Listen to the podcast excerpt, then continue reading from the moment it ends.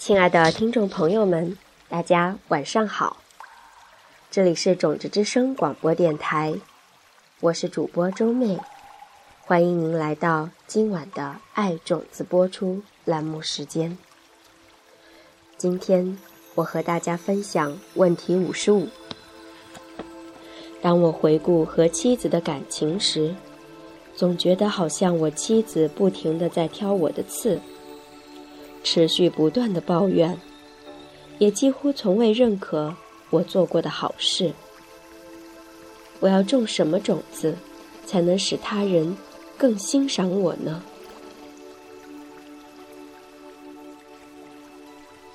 好的，这道问题也是在巴黎的时候人们问我的。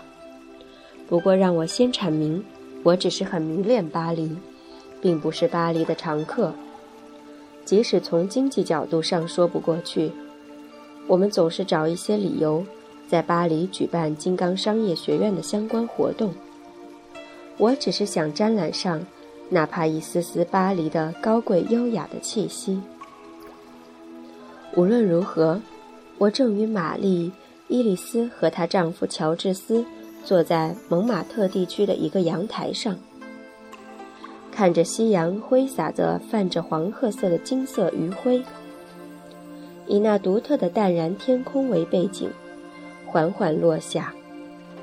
埃菲尔铁塔就在左下方，整座城市有如好莱坞的完美场景，呈现在我们眼前，真是难得一见。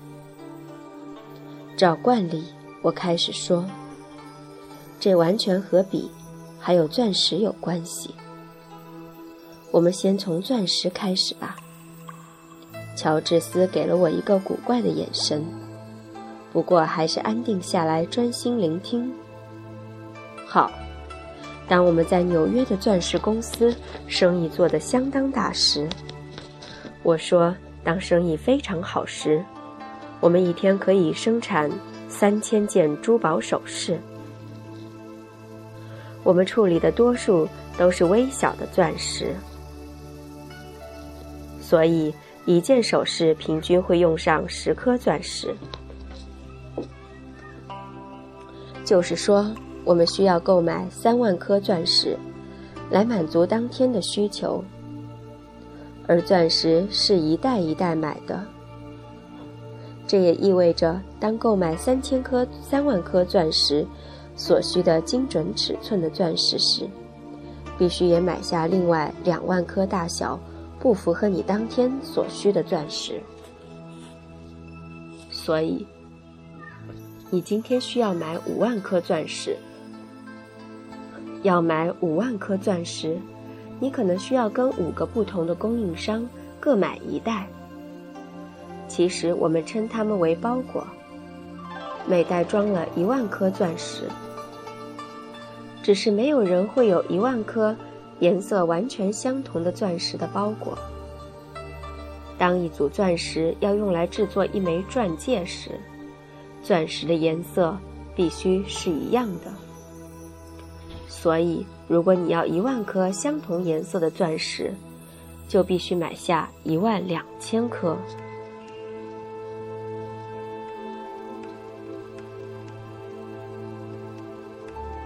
一万两千颗钻石当中，很多会有裂缝、小孔或黑点之类的瑕疵，所以我们又必须额外再多购买三千颗，总共五个包裹。总共五个包裹，各一万五千颗。然后还要有人做着一颗一颗的检验。判断它的颜色和净度是否正确，所以要供应一天的订单。摩天楼里一整个楼层的人，都一手握着捡钻石的尖头小钳子，而另一手握着珠宝商的镜片，检验将近七万五千颗微小的钻石。这让玛丽伊丽丝感叹：“我的天啊！”所以说。一个包裹内，大约三分之一的钻石是不符合标准的。买主会拿出一些来抽样检查，跟供应商进行商议，决定有多少成不符合标准的宝石是可以退还的。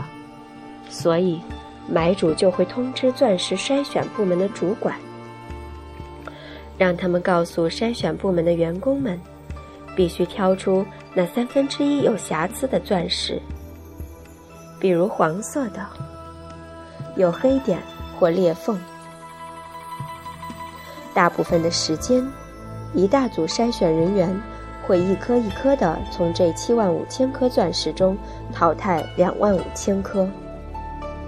这两万五千颗钻石将被分进不同的纸质包裹中，送回供应商那儿，而剩下的五万颗钻石会被装进一个纸质包裹中，送往指定的库存区，然后从那里再送到楼下的珠宝工厂去。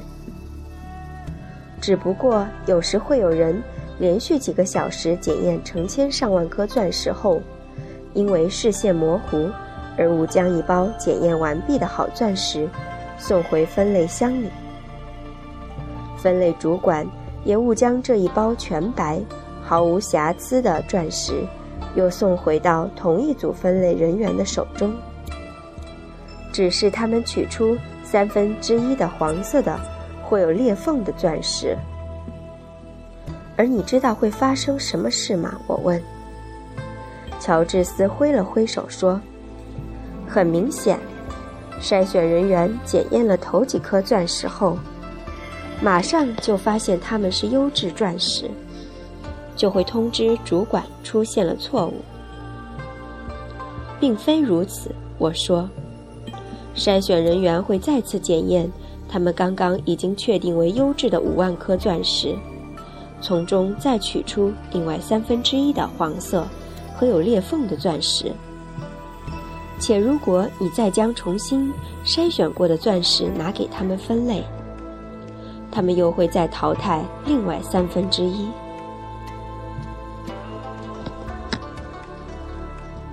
玛丽伊丽丝有一点不耐烦了，或许我们可以这么说，他正在心里抱怨着：那这和乔治斯的问题有什么关联？有的。因此，在钻石公司里，我们给这个现象取了一个名称——相对性。你也可以在古老的西藏经文中找到同样的概念。这是什么意思？乔治斯问。这些经典说，如果一个人走进一间有十个人的房间，他们会在一个小时内喜欢其中三个人，厌恶另外三个。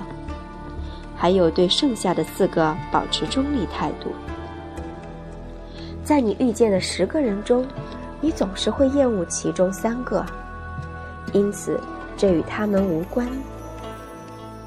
不过，如果你把喜他们喜欢的十个人放到另一个房间，而这同一个人走进了第二个房间时，他们也会同样喜欢三个他们之前就喜欢的人。厌恶三个他们之前喜欢的人，还会决定对四个他们之前喜欢的人没有什么特别的感受。玛丽伊斯先明白了，他说：“如果你对这房间，不管是哪一间，所有的十个人的看法，其实都源自你自己的话，那你说的很有道理。这就像钻石筛选人员一样。”不是说包裹中有三分之一的钻石是瑕疵品，而是在他们的意识中有某样东西，会让他看见任何一个包裹里都有三分之一的瑕疵品，即便他刚刚才认定所有这些钻石都是优质品。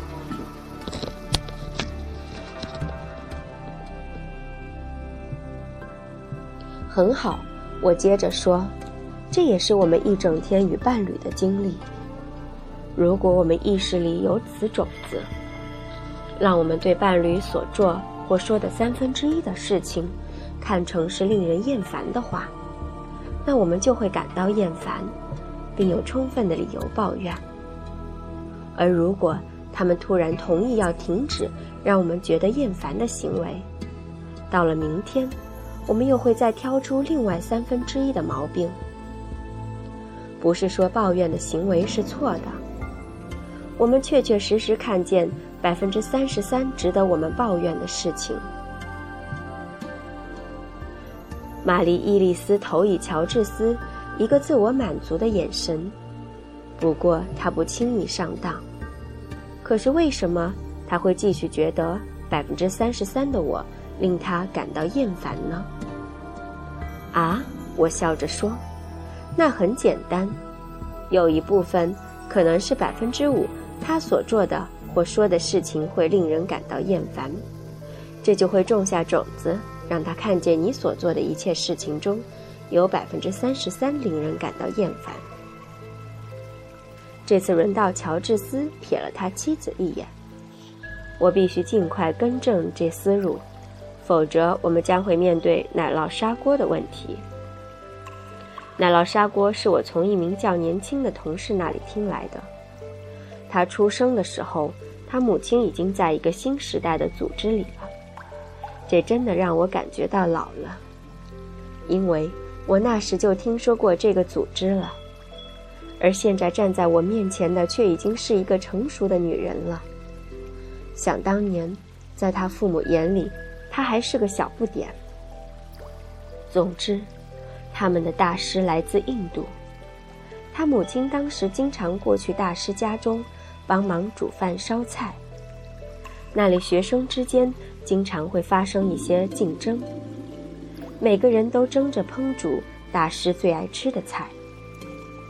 母亲捧着一锅热腾腾的奶酪砂锅，下楼献给大师，但是一不小心绊倒了，把菜洒了一地。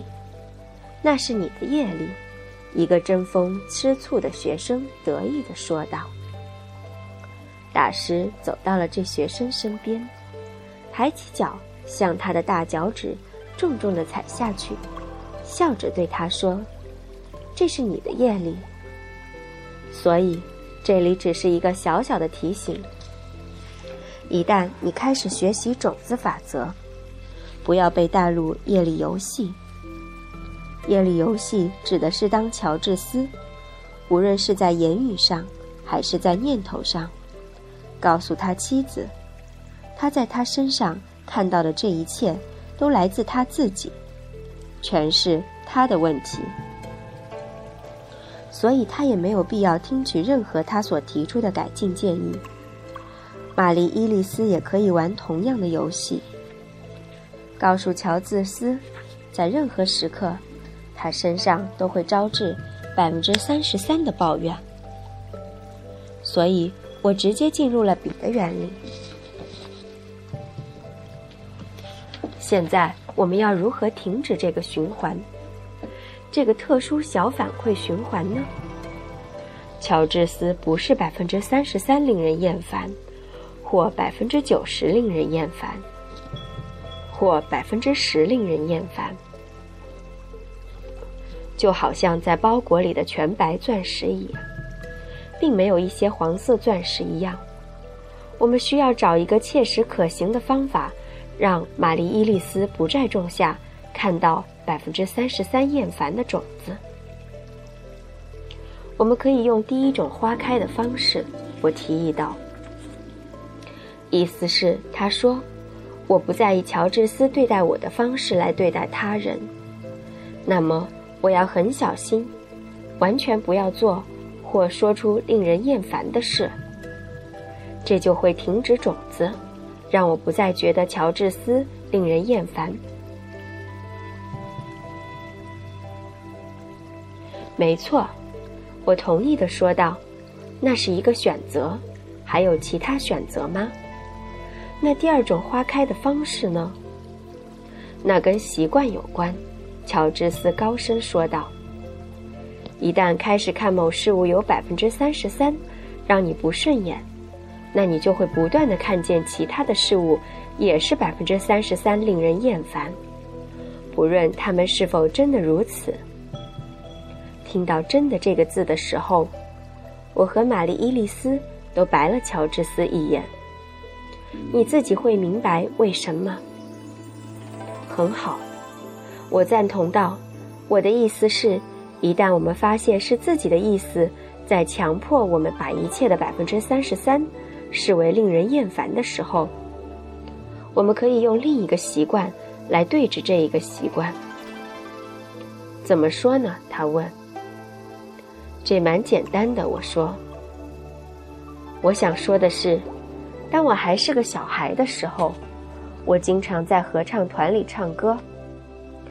指挥是一名如爷爷般慈祥的人，他会选一些老歌要我们学习，像整首韩德尔的《弥赛亚》。不过也有一首是竹笛佳然唱红起来的。你是说那在旧版的《绿野仙踪》里的小女孩？玛丽伊丽丝微笑着说：“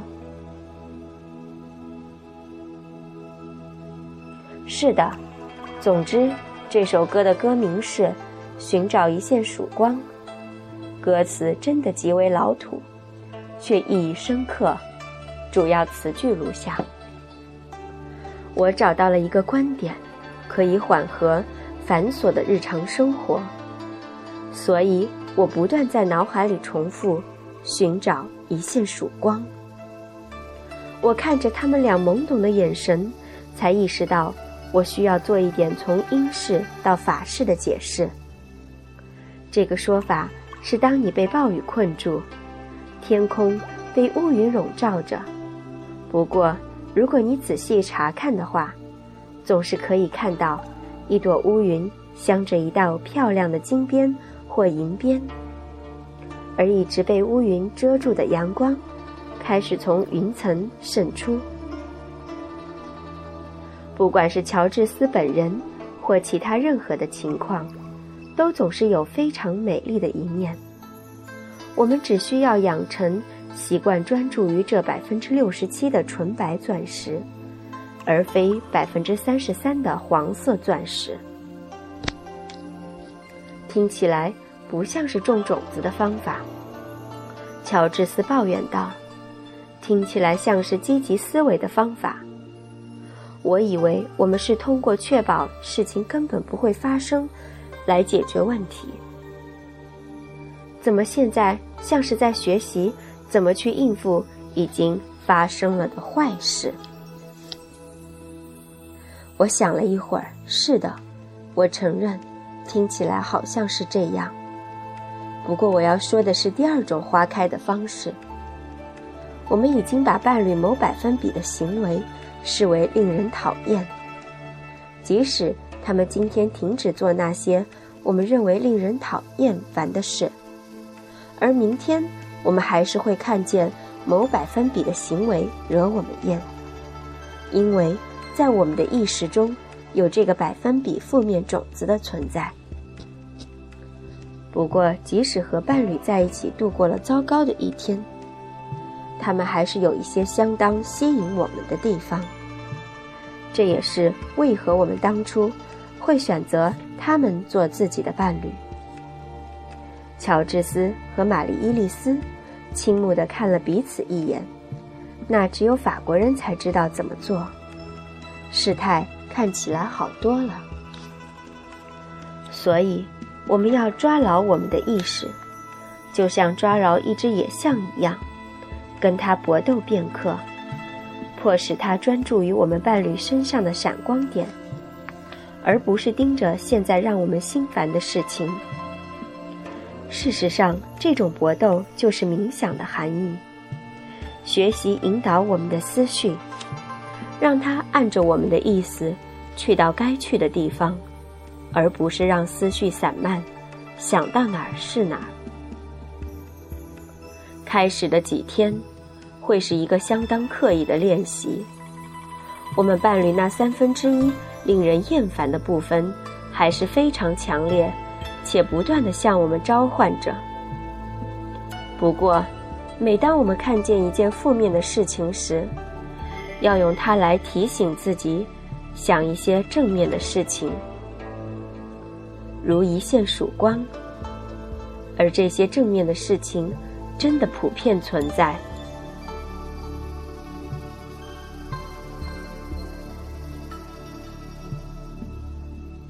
每一次关注伴侣身上我们喜欢的点，就会在我们的意识种下种子。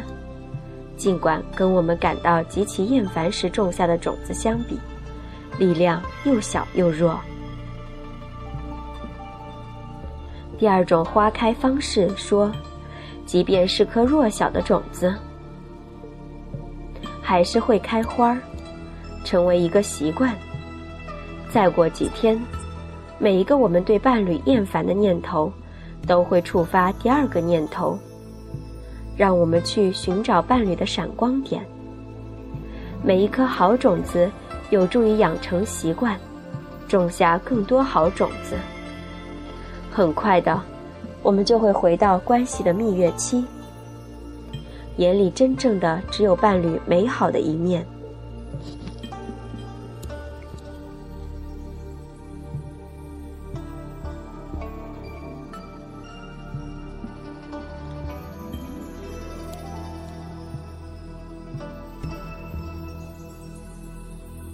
这时候，乔治斯已经把手搭在玛丽伊丽丝的肩膀上了，他们俩看起来如在梦幻中。不过，玛丽伊丽丝还有最后一个问题。好的，可是那些厌烦的种子，不也在制造让我们更厌烦的习惯吗？为什么那较弱的欣赏种子，比起厌烦的种子更能形成习惯呢？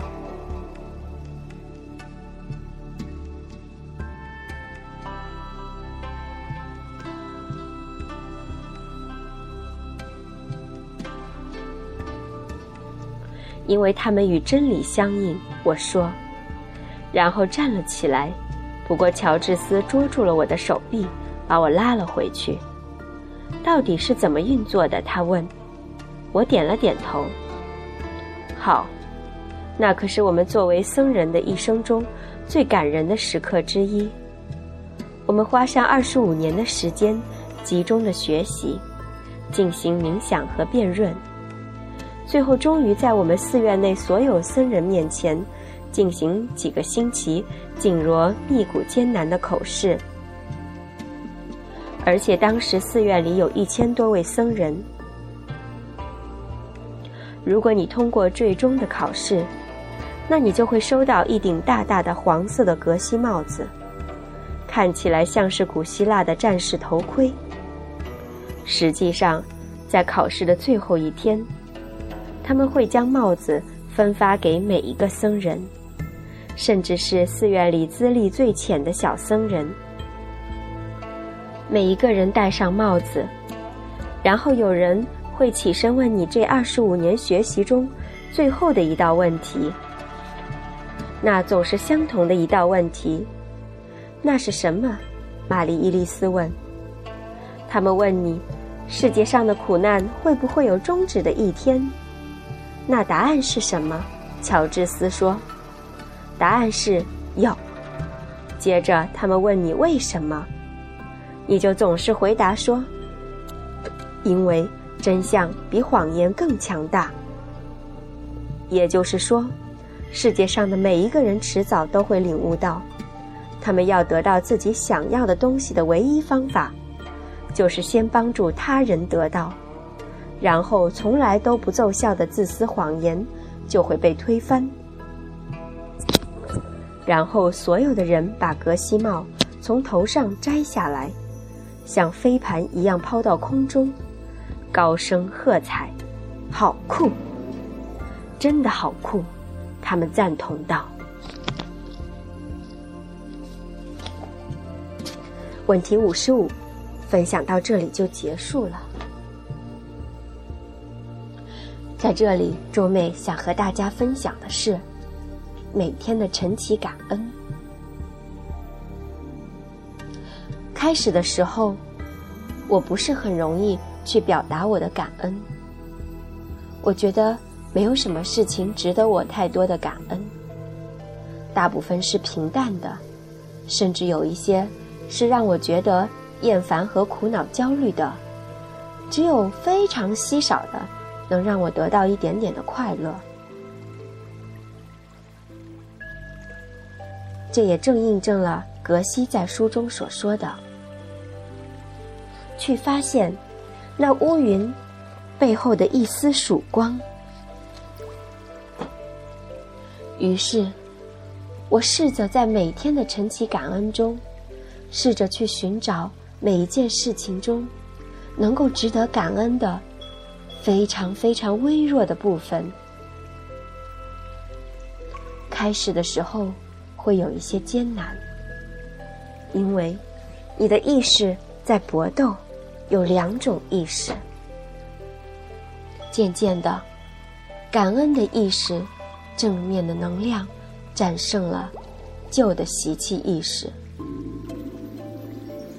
坚持了一两个月，我开始喜欢上感恩了。